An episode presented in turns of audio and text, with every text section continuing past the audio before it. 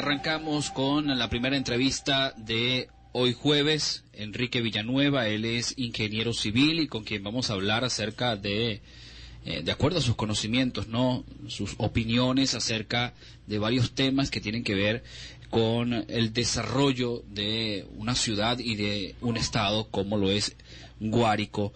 Enrique, bienvenido, buenas tardes, gracias por atender nuestra llamada el día de hoy. Buenas tardes, amigo. Enrique, queremos empezar hablando acerca de estos planes de desarrollo. Hemos visto cómo, no solamente en el estado Guárico, sino también en, gran parte del país, esta situación se ha paralizado. No hemos visto que, que, avancen en grandes obras en, en lo que respecta a este estado llanero y además hablando mm, como estado llanero de obras tan emblemáticas como la represa de Calabozo, por ejemplo. Hasta el, hasta el, hasta el momento no hemos visto que estas condiciones hayan cambiado, Enrique.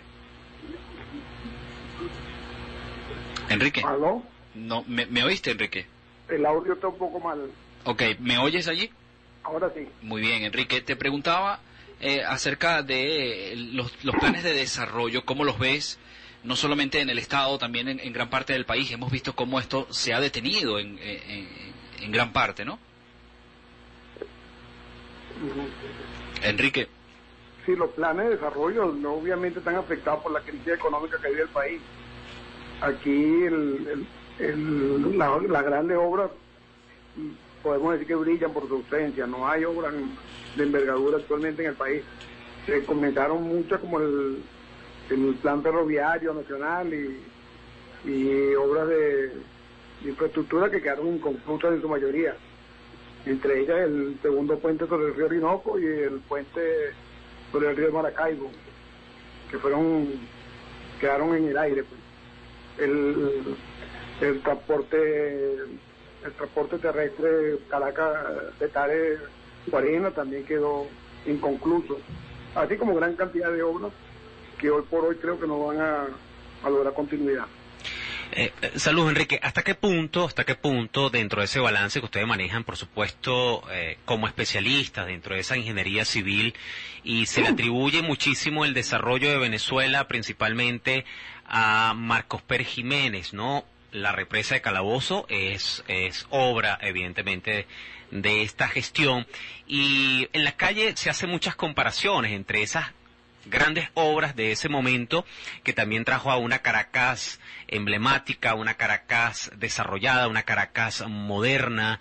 Eh, el caso Guárico, repito, el tema del espacio de generoso Campilongo, estamos hablando de unos 15 kilómetros aproximadamente de obra hidráulica majestuosa para hacer una, mega estructura y, por supuesto dar un, rango de producción eh, no solamente a la región sino también nacional. Mm, luego, evidentemente, los gobiernos eh, que pasaron, cada quien hizo lo propio, pero el balance de ustedes en estos últimos 20 años, eh, nombrabas, por ejemplo, lo del ferrocarril. Guárico formaba parte de esa franja. Eh, nombrabas también el segundo puente sobre el Orinoco. Estamos hablando de Cabruta, que conecta, en este caso, el sur del estado Guárico con el estado Bolívar a través de este puente para un desarrollo. ¿Me escuchas, Enrique? Sí, sí, perfecto. Em, eh, entre esas obras eh, de desarrollo que transforman, además que esto va al crecimiento de la población, eh, ¿qué podemos nosotros denotar y qué balance tienen ustedes en concreto sobre estas obras? Bien, esas obras, como todo el mundo lo sabe, quedaron en, en stand-by, inconclusas. por supuesto, no van a generar ninguna ningún impacto en el, desarrollo de la región ni del país. Lo contrario, al, pasar el tiempo, la inversión para recuperarla va a ser altamente costosa y posiblemente no, no, no, no logren entrar en funcionamiento nunca. Enrique, precisamente, precisamente dentro de ese balance que ustedes tienen dentro de la o sea, eh, esas discusiones que ustedes manejan dentro del ámbito de la ingeniería, ¿cuáles son las razones de la paralización uno, de la paralización de obras que eh, comentas, y segundo, em, digamos, ¿por qué la inexistencia que es necesaria, de ser así, eh, la planificación o las políticas de planificación pública? Mm, correcto. Eh, sin política de planificación pública no, no se logra desarrollo. Y a mi modo de ver, estas obras fueron mal planificadas, pues eh, se, abocaron a una gran cantidad de, obras eh, sin concluir ninguna, eh, sin establecer prioridades. Si se dice, por ejemplo, en el, en tramo ferroviario, que se va a moviar, si se hubieran abocado a la región centro-norte costera, estoy casi seguro que se hubiera podido terminar. Pero como los recursos se despilaron, se despilaron por todo el país, se hicieron obras por todas partes, no se concluyó ninguna. Eso es falta de planificación, evidentemente. Enrique, usted como ingeniero, eh, ¿cómo, ¿cómo evalúa, qué opina eh, en cuanto a las posibilidades que puedan tener las autoridades del país de poder iniciar ese proceso de desarrollo? O sea, ¿es factible? ¿Es muy difícil? ¿Es imposible? ¿Qué considera usted? ¿Puede, puede activarse esa, esos planes de desarrollo para, para Venezuela? Por ejemplo, habría que hablar con obras específicas. El segundo el segundo puente sobre el Rinoco fue una obra que se le entregó en, eh, podemos decir, llave en mano, en comodato a la empresa Odebrecht, que no la concluyó, pues, según todo ese tipo de, convenios internacionales que se hacían de, presidente a presidente, de nación a nación, eh, involucraban la combinación de la obra y la cancelación en su totalidad. Pero Aquí no sabemos si se canceló, no se canceló, en qué estado eh, concluyó la obra, cómo, cómo quedó. Son cuestiones que están interrogantes y que eh, sería cuestión de, indagar y de que pueda dar respuesta sobre esa situación. Lo mismo que el plan ferroviario. Pues. Fueron convenios internacionales que se hicieron y no sabemos hasta qué punto llegaron esos convenios y qué, a qué nivel de obra se quedó con involucrados en, su culminación. Eh, ingeniero, eh, fíjese un poco más desde el punto de vista local. Mm, hablamos, por ejemplo, del municipio capital, el municipio Juan Germán Rocio. Acá en San Juan de los Morros, eh, estamos hablando, por ejemplo, de las obras hidráulicas y, tenemos una discusión de hace algunos días sobre esto. no se ha evidenciado todavía un plan, repito, un plan de políticas públicas, por ejemplo, en materia de los servicios públicos. Es decir, em, es la misma planta potabilizadora, eh, es el mismo espacio eh, que receptor de agua, estamos hablando de Tierra Blanca y el alternativo mm, del embalse Camatagua, y esto producto de una crisis. Este es el caso, el caso del agua. Estamos hablando entonces también de las subestaciones eléctricas. Eh, estamos hablando, aunque una obra eh, que se desarrolló eh, hace, en creo que en la gestión de Franco Garratana, que fue el relleno sanitario, quizás eso logró cierta transformación en el caso del botadero de basura.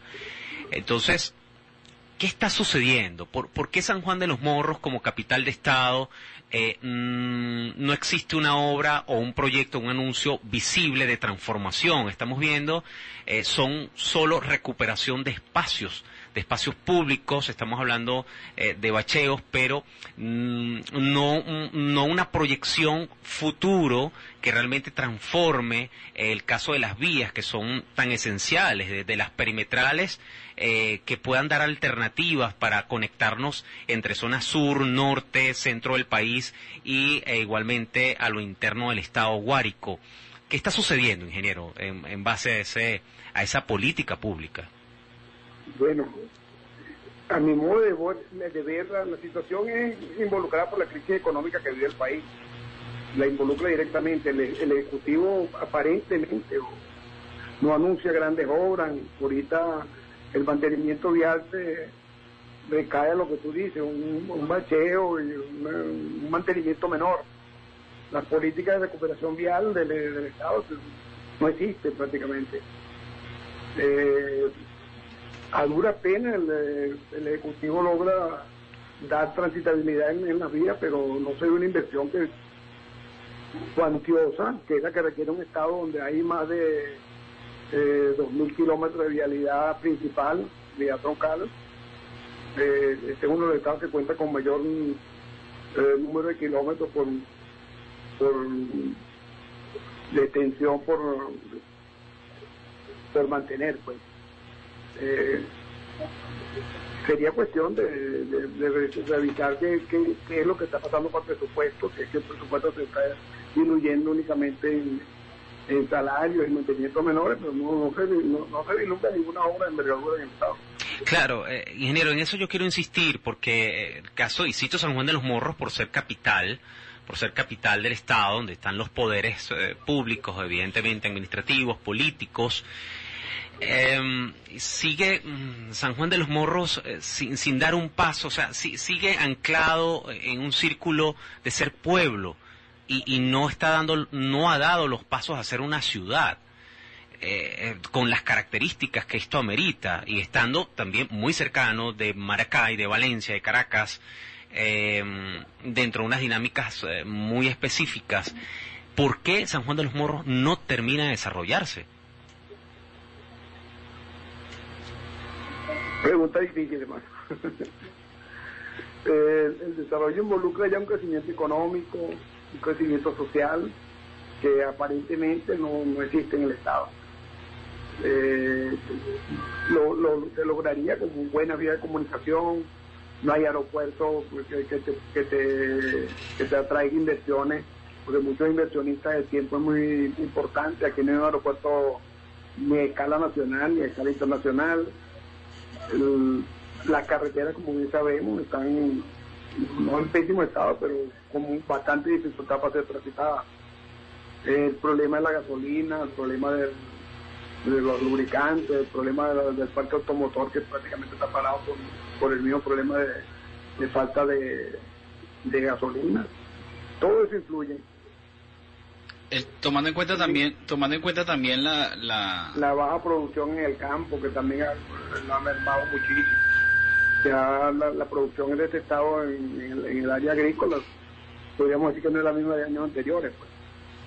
Y si tuviéramos que agregar a todo esto que usted menciona, ingeniero, eh, la inflación, la dolarización, o sea, es posible poder invertir tanto el sector público como privado, tomando en cuenta este fenómeno del dólar paralelo, el dólar no oficial que afecta a todos los sectores económicos. O sea, hay posibilidades desde el punto de vista técnico y usted como especialista en el área de la ingeniería, es decir, nos podemos sentar varios ingenieros a planificar, mm, no sé, la, construcción de un edificio, de un hotel, tomando en cuenta ese detalle de dolarización, de inflación, ¿es posible poder crear esos planes? Sin el, sin, el crecimiento eh, económico regional, lo que me está planteando, para un hotel, aquí hay dos hoteles, eh, uno de ellos es de Julio Lozada, que está en, la avenida, la prolongación de Avenida Bolívar, que que no, no se ha puesto a funcionar porque primero no, no tiene mercado. El, poder adquisitivo del venezolano ha bajado una barbaridad, eso lo sabemos todos.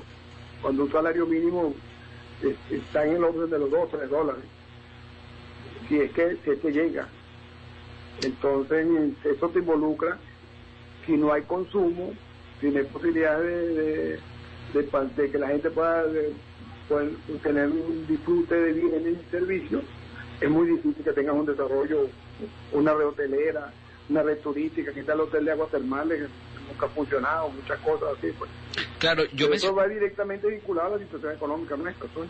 Claro, yo, yo, yo mencionaba, ingeniero, el tema de, un hotel por, por mencionar un ejemplo, pero eh, replanteo la pregunta. es básicamente conocer, o, o al menos tener una idea, si la construcción de cualquier obra puede ser una realidad o una fantasía tomando en cuenta las condiciones que existen económicamente en el país. Es decir, hoy un saco de cemento puede costar X cantidad de dólares o X cantidad de bolívares, pero mañana seguramente con el aumento del dólar ese saco de cemento va a incrementar de precio. Tomando en cuenta ese mecanismo, ¿es factible poder invertir, bien sea público o privado, en, la construcción de alguna obra? El que quiere invertir en una obra ahí tiene que empezar eh, eh dolarizar el, presupuesto, pues, o, ponerle en divisa que no tengan la evaluación del bolívar, porque si no se le va a ser imposible eh, lograr la meta, porque si el bolívar todos los días se evalúa, el presupuesto todos los días te va a cambiar, pues. Es lo que está pasando en los automercados. Tú, vas a comprar un kilo de harina hoy, mañana tiene un precio y pasado mañana tiene otro precio. y, todos esos precios lo podemos, si hacemos una, una curva, vas a ver que es una curva ascendente, en, referido al bolívar soberano. Ahora, para, para que un desarrollo de una región se dé, tenemos que, por lo menos que sus habitantes tengan poder adquisitivo. Si el poder adquisitivo del venezolano ha decaído a lo que, a lo que ha llegado a, la, situación actual, es muy difícil que cualquier negocio prospere. Porque para cualquier, cualquier eh, actividad económica que tú emprendas va a requerir de, gente que la pueda disfrutar o gente que te pueda adquirir el servicio. Si no hay poder adquisitivo, es muy difícil. Y el Estado puede planificar, pero en eso yo diría que tendría que, planificar sus obras en divisas o, una moneda estable. El bolívar ahorita por hoy no es una moneda que garantice ningún desarrollo. Claro, ingeniero. Eh, por ejemplo, en, la actual administración municipal, ¿qué pasaría o, qué tendría que pasar para generar las transformaciones? Ya usted ha sumado algunos tips eh, en cuanto a la dolarización de presupuesto, em, pero también eh, insisto en esa creación de un plan de políticas públicas para, para evitar el desorden mm, urbano, eh, económico, social, eh, o sea, es decir, que, tenga una hoja de ruta para saber hacia dónde va. Por ejemplo, particularmente, eh, me imaginaba un poco Sabón de los Morros con su ubicación estratégica en su zona industrial como un receptor transformador y procesamiento de toda la producción que se genera en Valle de la Pascua y Calabozo, por ejemplo, con características de exportación y darle eh, valor eh, agregado a la producción del Estado. Correcto, eso, eso generaría obviamente tributos, empleos, entre otras cosas, y músculo en ese particular. Eh, adolece el municipio de, de políticas públicas que lleven hacia esa transformación que nosotros estábamos conversando, o sea, realmente obras de envergadura. Y también si pasa por una transformación de la legislación, o sea, que, que genere garantías y que genere confianza en la inversión privada. Eso es correcto. Es correcto y no solo eso, sino la agilización de los procedimientos administrativos es fundamental, porque tengo entendido que muchas veces los entes públicos, las alcaldías, emprenden una obra cuando pasan por sus procesos tradicionales de selección de contratistas, eh, revisión de, de oferta. Cuando se llega el momento de ejecución, eh, el presupuesto se ha incrementado de, tal forma que los recursos quedan insuficientes o, muy disminuidos. Eso influye mucho. Es, cuestión de que, de, que eh, esas políticas públicas involucren cambios muy drásticos y aceleración de los procesos para que pueda mantenerse el, un, un, un bolívar devaluado totalmente dentro de los parámetros que se requiere para, para iniciar una obra. Pero lo primero sería, eh, eh, o sigo opinando, si, si, no se estabiliza la caída de la moneda, es imposible para cualquier política pública que, tenga éxito. Al menos que el, Ejecutivo eh, emprenda contrataciones en, divisas y monedas extranjeras que, no creo que, que, que se haya planteado en la actualidad. Muy bien, ingeniero, muchísimas gracias por, por esta conversación interesante. Seguramente quedan muchas cosas pendientes por fuera, pero, pero bueno, como especialista en el área, esperemos que en otra oportunidad podamos conversar nuevamente. Agradecidos de que haya aceptado nuestra invitación. Bien, igualmente, siempre la orden por aquí. Bien, escuchamos. Eh, Ajá. que la opinión sea de algo de utilidad para ver si logramos salir de este atasco donde estamos todos inmensos. Buenas tardes. Feliz tarde, escuchaban ustedes al ingeniero civil eh, Enrique Villanueva. Ya tenemos en línea telefónica a Ana Cecilia Bracho, ella es abogada. Además, eh, con ella vamos a estar hablando sobre un tema bastante interesante que tiene que, ver con los adultos mayores, eh, los niveles de maltrato que hoy existen hacia los adultos mayores y además una campaña que están llevando a cabo acá en la capital del estado Guárico. Ya está con nosotros Ana Cecilia. Ana, buenas tardes, bienvenida. Ah, muy buenas tardes, muy buenas tardes. Para mí es un honor que me hayan invitado para esta eh, entrevista en esta prestigiosa emisora como es la 90.5. Gracias, Ana, por, por haber aceptado la invitación. Eh, sabemos que están llevando a cabo eh, un plan, digamos, de difusión, de concienciación, además, a, la población eh, en cuanto al tema del maltrato hacia el adulto mayor. Háblanos un poco de qué trata esta actividad que estás encabezando, además, acá en San Juan de los Morros. Ah, ok, okay mi amor. Mira, lo primero, bueno, muy buenas tardes a toda la audiencia de este prestigioso programa. Yo creo que lo, lo, lo, principal con lo que yo quiero comenzar es qué es Fundación Basta.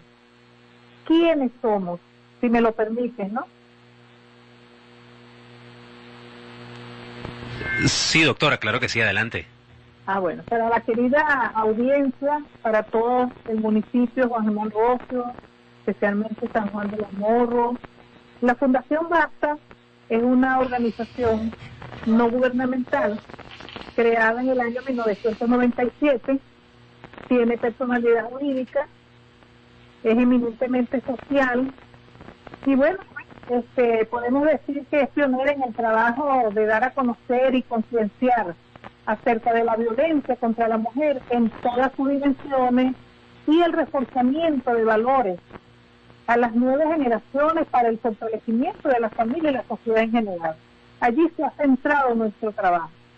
¿Cómo? A través de la aplicación de programas educativos, sensibilización y de capacitación en programas con, con gran contenido en valores, promovemos los derechos humanos y la dignidad de las personas. Cuando hablamos de las personas, hablamos de hombres, mujeres, niños, niñas y adolescentes. O sea que no es una organización feminista, no. Promovemos los derechos humanos y muy especialmente de la mujer. Eh, bueno, divulgando el conocimiento de la magnitud, el impacto y las consecuencias de la violencia contra la mujer dentro del entorno familiar. Este nuevo año dirigiremos nuestro trabajo hacia dos tipos de violencia que están presentes en nuestra sociedad y muchas otras del mundo, como lo es el maltrato de las personas mayores y la violencia filioparental.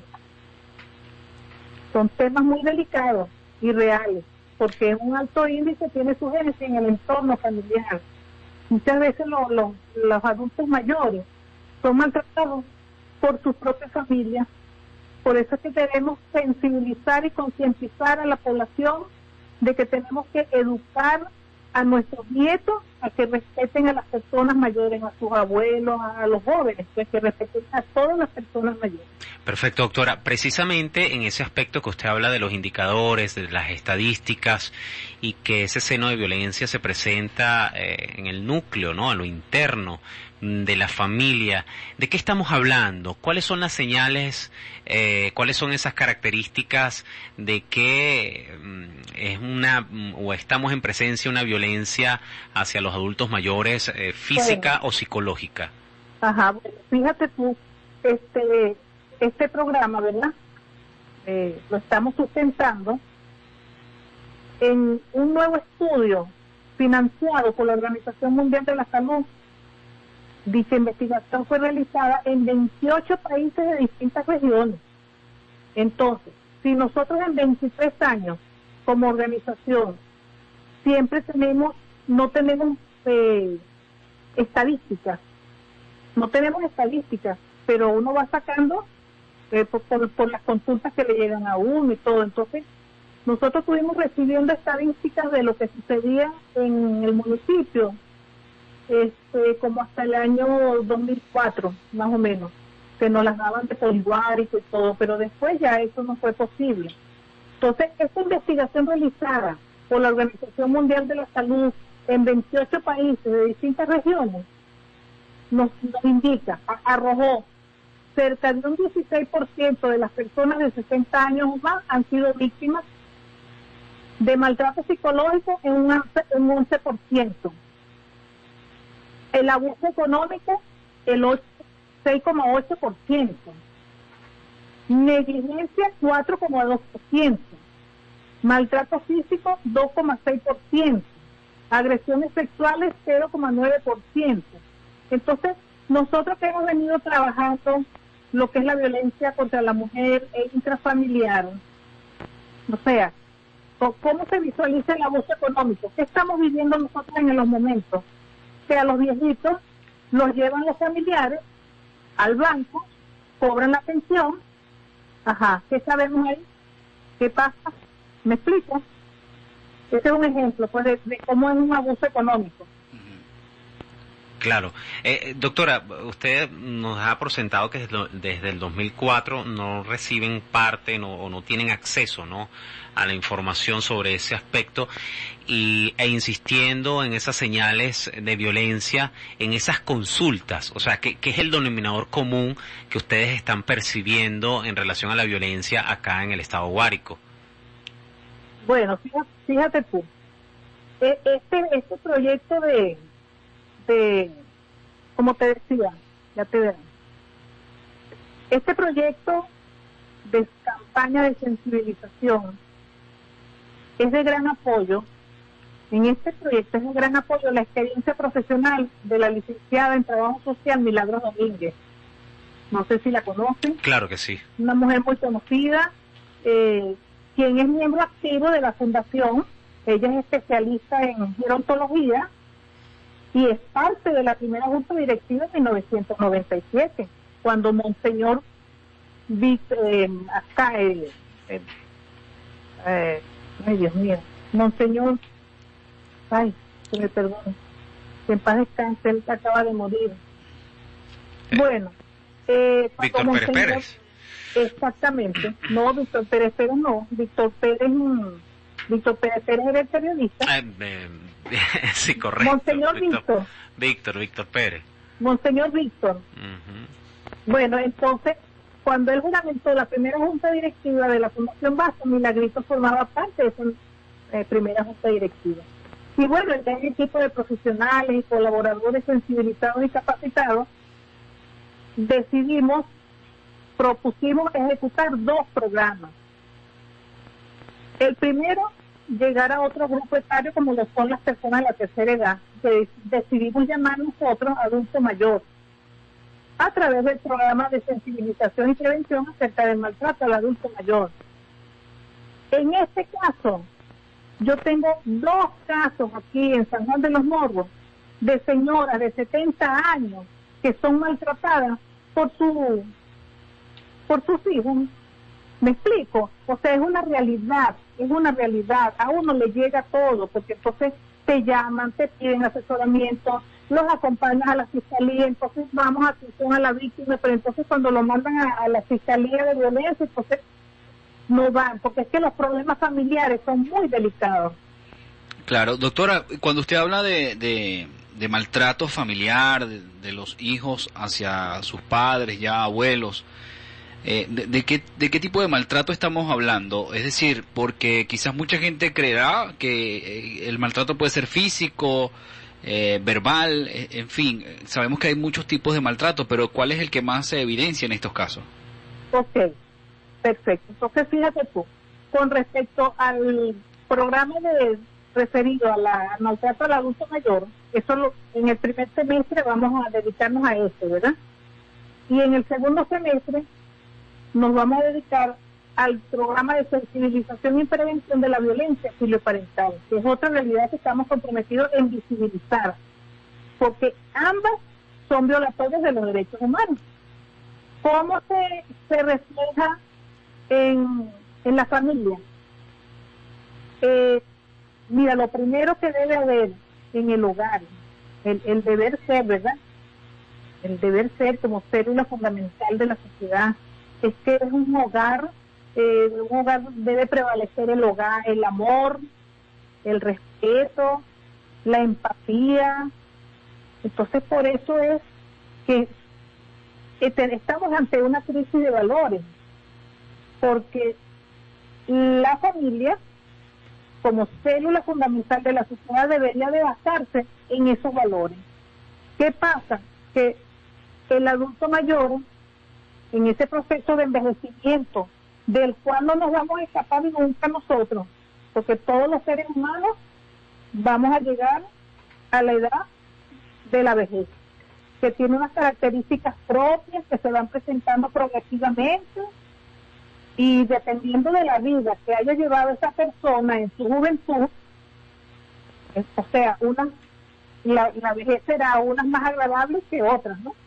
Correcto. Me explico, todo depende de cómo fue tu vida, cómo fue tu calidad de vida, cómo es, cómo es tu hogar, cómo es tu hogar. Mira, este, tenemos que, por eso es que nuestro programa es de sensibilización ante nada, no solamente a la familia, sino al Estado, a la sociedad en general, porque debemos asimilar que el ser humano, con el transcurrir del tiempo, va sufriendo cambios. Entonces, muchos estudios se están realizando sobre la vejez porque en la sociedad actual ha ido aumentando el número de personas mayores de 65 años. ¿Me explico? Yo tengo 67 años. Y, y mis sobrinas dicen, ay, sí, ojalá, yo quiero cuando tenga tu edad estar como tú. O sea que ahora como que somos más longevos, ¿no? ¿Será? Eh, Entonces, ¿ah? Eh, doctora, ya para finalizar nos quedan tres minutos. Dios Eh, mío, ya. eh, en relación a todos estos casos, eh, existen dentro de sus estadísticas casos de abandono de adulto mayor por parte de familiares. Y también, anexando esto, hay un fenómeno que es el tema de la migración. Eh, evidentemente, el- está vinculado principalmente a la juventud y en muchos de estos casos la juventud donde quedan sus padres, ¿ok? Adultos mayores y también en otros casos que deben salir del país y dejan a sus hijos en el resguardo y cuidado de adultos mayores. ¿Cómo han visualizado ustedes si han manejado estos casos? Bueno, fíjate tú que nosotros en nuestro trabajo, en las comunidades de capacitación, tenemos el, el tema de la migración ha dañado mucho y por eso existe el síndrome. Me voy a ir a este caso específico ya que poco el tiempo. Existe el síndrome de la abuela esclava. Los hijos se están yendo a otros países en busca de oportunidades y le han dejado los niños o adolescentes a los abuelos o a las tías de avanzada edad. Entonces, imagínate el deterioro, el deterioro familiar, donde ya una persona cumplió su rol de educar y ahora es abuela, entonces tienen esta carga. Es, es muy triste lo que está pasando como producto de la migración. Bien, doctora, muchísimas gracias por esta conversación el día de hoy. Agradecidos de que haya No, atendido gracias, la gracias a invitación. ustedes por, por la invitación y bueno, este programa de la Fundación Basta necesita de las, de las alianzas. Nosotros estamos a la orden para apoyar a las, a las residencias geriátricas, las casas de abuelos existentes aquí en el municipio. Este es un trabajo donde todos tenemos que ejercer nuestra cuota de responsabilidad social. ¿Dónde, ¿Dónde los pueden ubicar? Disculpe, doctor. Bueno, nosotros este, no, en, los actuales momentos no tenemos sede, ¿verdad? Algunos contactos, puntos de contacto. Ajá, 0414 Ujú, 465 Ok. 2287. Este número lo tiene todo el mundo. 465-2287. 465-2287. Muy bien, doctor. Tenemos WhatsApp. Y los invito a que visiten nuestra página web. Ujú, Este, eh, se meten en Google y, y escriben Fundabasta en, en minúscula. Ok, Fundabasta.org. muy bien. En nuestra página web. Bien, doctora, muchísimas gracias. Bueno, no, gracias a ustedes por, por la oportunidad de dar- dar a conocer este este trabajo, este programa. Eh, estamos a partir de esta semana, están sonando unos micros en micros radiales que comenzaron a sonar en la emisora Capital 106.9. Muy Y bien. bueno, muy pronto sacaremos al aire la segunda temporada del programa Ciudadanía y Familia, gracias al apoyo de, de nuestros colaboradores. Bien, escuchaban ustedes a la doctora Cecilia, mm, Ana Cecilia Bracho. Ella es abogada. Bien, y para nosotros es un gustazo, un gustazo presentar a un periodista de alto quilate. Ese es mi hermano, nuestro amigo, Juan Eduardo Peraza, quien es presidente de la Alianza de Comunicadores eh, Sociales Venezolanos de Antioquia en Colombia. Eh, Juan Eduardo ha venido realizando un trabajo junto a un equipo de trabajo eh, bien interesante, extraordinario, multidisciplinario, sobre todo en el aspecto de la organización y de la visión con sensibilidad social, ¿no? Una sensibilidad que viene por supuesto, mm, de la migración, pero no queremos adelantarnos sin antes eh, darte la bienvenida, Juan. Un honor tenerte.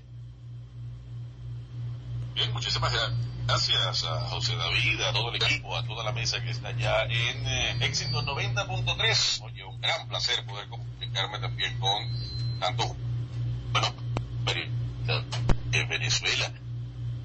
Y bueno, en tu caso que has tenido también la oportunidad alianza de comunicadores venezolanos en Antioquia, sin el comunicadores sociales, porque además somos una gran, familia a periodistas, también eh, camarógrafos, operadores, locutores, eh, diseñadores gráficos, en fin, todo lo que tiene algo para aportar en el área de la comunicación y que nos permite además hacer una gran familia y en la de Venezuela en para la comunidad migrante acá en Medellín. Juan, Juan, tenemos algunos detalles de comunicación vamos a con la conexión para restablecer porque no queremos perder detalles eh, de todo lo que nos estás diciendo. De verdad que para nosotros es bien importante eh, el trabajo que vienen realizando ustedes en Antioquia, en Colombia, en todos estos niveles de organización, eh, de ejecución, sobre todo que ustedes están anclados y funcionan en la ciudad de Medellín. De la, de la hermosa ciudad de Medellín, de la eterna primavera. Coméntanos entonces sobre la gestión, Juan.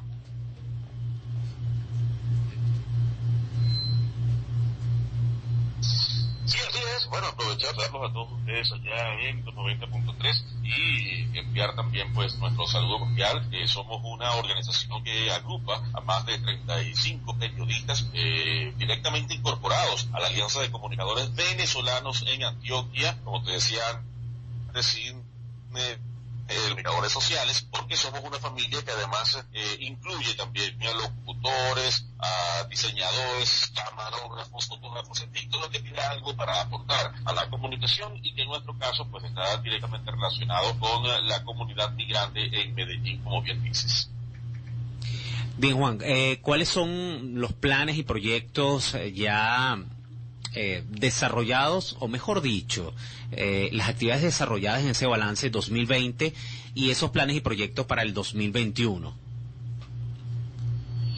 Bien, para el 2020 hemos tenido una, a pesar de que ha sido un año atípico, algunos han dicho que de crisis no, no nos sumamos al término crisis por cuanto ha sido más de un año de redescubrimiento. Nosotros hemos continuado trabajando, apoyando a la comunidad migrante aquí en Medellín y en toda Colombia, pero este año que recién terminó nos permitió sobre todo eh, pasar a la virtualidad y trabajar con algunos, eh, adelantar pues algunas iniciativas, una de ellas relacionada con nuestro portal web, que es alianzanoticias.com, con la emisora de radio, que es Alianza Radio, en donde están participando una buena cantidad de profesionales para eh, llevar adelante la información fidedigna y de buena fuente y además la cobertura de lo que ocurre eh, con la comunidad venezolana en Colombia, que llega ya, eh, sobrepasa ya los dos millones de venezolanos. Por otra parte, pues todo lo que ha tenido que ver con los, la, oferta y demanda de cursos, de capacitaciones, de instrucciones,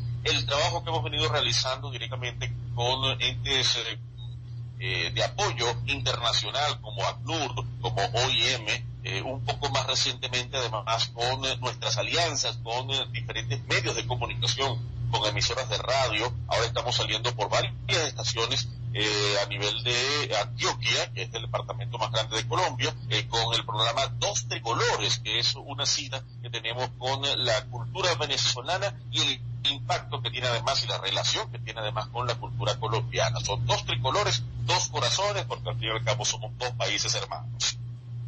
Juan, eh, entendemos también que esta alianza de comunicadores sociales de alguna manera trabaja para ofrecer una imagen positiva de todos los venezolanos que se encuentran en Colombia, qué tan importante es este trabajo, este trabajo para ustedes, tomando en cuenta los altos niveles de xenofobia que existen incluso en eh, algunos países donde se han visto involucrados además muchos venezolanos.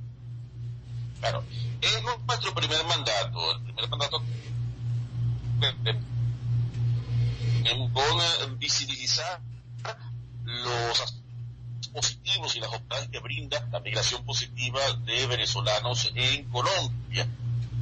Y de allí pues eh, que impulsemos, que promovamos y que visibilicemos los emprendimientos y, los buenos trabajos, las buenas eh, oportunidades pues que eh, presentan los venezolanos cuando eh, están migrando. Pero además de eso también trabajamos con eh, el apoyo comunicacional a otras organizaciones venezolanas que están trabajando en diferentes áreas, bien en el área de la salud, otros en el área de apoyo intergubernamental, otros en el área de la cultura. Ahí estamos también para servir de plataforma. Por otra parte, también está el trabajo que hacemos para fortalecer al gremio periodístico y que los comunicadores no se separen de la vocación fundamental eh, y que continúen pues, ejerciendo una labor de comunicación, una labor para la cual nos hemos preparado estando por acá.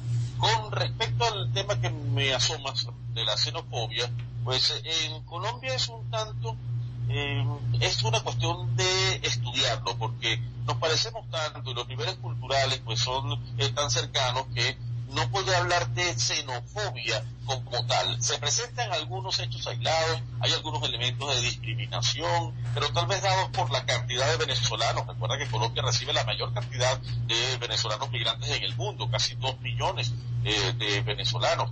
Ahora acá comienza ya eh, comienzan las inscripciones de candidatos para lo que va a ser la carrera hacia la presidencia y hacia los distintos escaños políticos del próximo año, del 2022, y es muy posible que comiencen sí a aparecer algunos de estos discursos, eh, básicamente pues de líderes que creen que a través de un chauvinismo, un falso nacionalismo pueden conseguir también apoyos de sus votantes. Entonces allí los venezolanos muchas veces funcionamos como cabezas de turco, eh, como excusa pues para hacer discursos políticos que están pues un tanto trasnochados de la realidad. Pero como tal, digamos que eh, somos tan parecidos que a veces no se siente el trabajo o, lo que ocurre con eh, los mensajes xenofóbicos o con las actitudes xenofóbicas que se pueden evidenciar tal vez un poco más en Ecuador y particularmente en Perú, donde se han presentado casos realmente eh, graves y significativos. Bien, Juan, eh, ya para culminar, eh, no queremos dejar de preguntarte en un minuto. Eh, ¿Cómo ha recibido la comunidad venezolana estos anuncios del presidente Iván Duque, tomando en consideración también que ustedes tuvieron el privilegio de tenerlo en una entrevista también para el programa de radio? Eh, ¿Cómo lo han tomado ¿no? esas últimas medidas de protección que ha anunciado de manera general para los venezolanos en Colombia?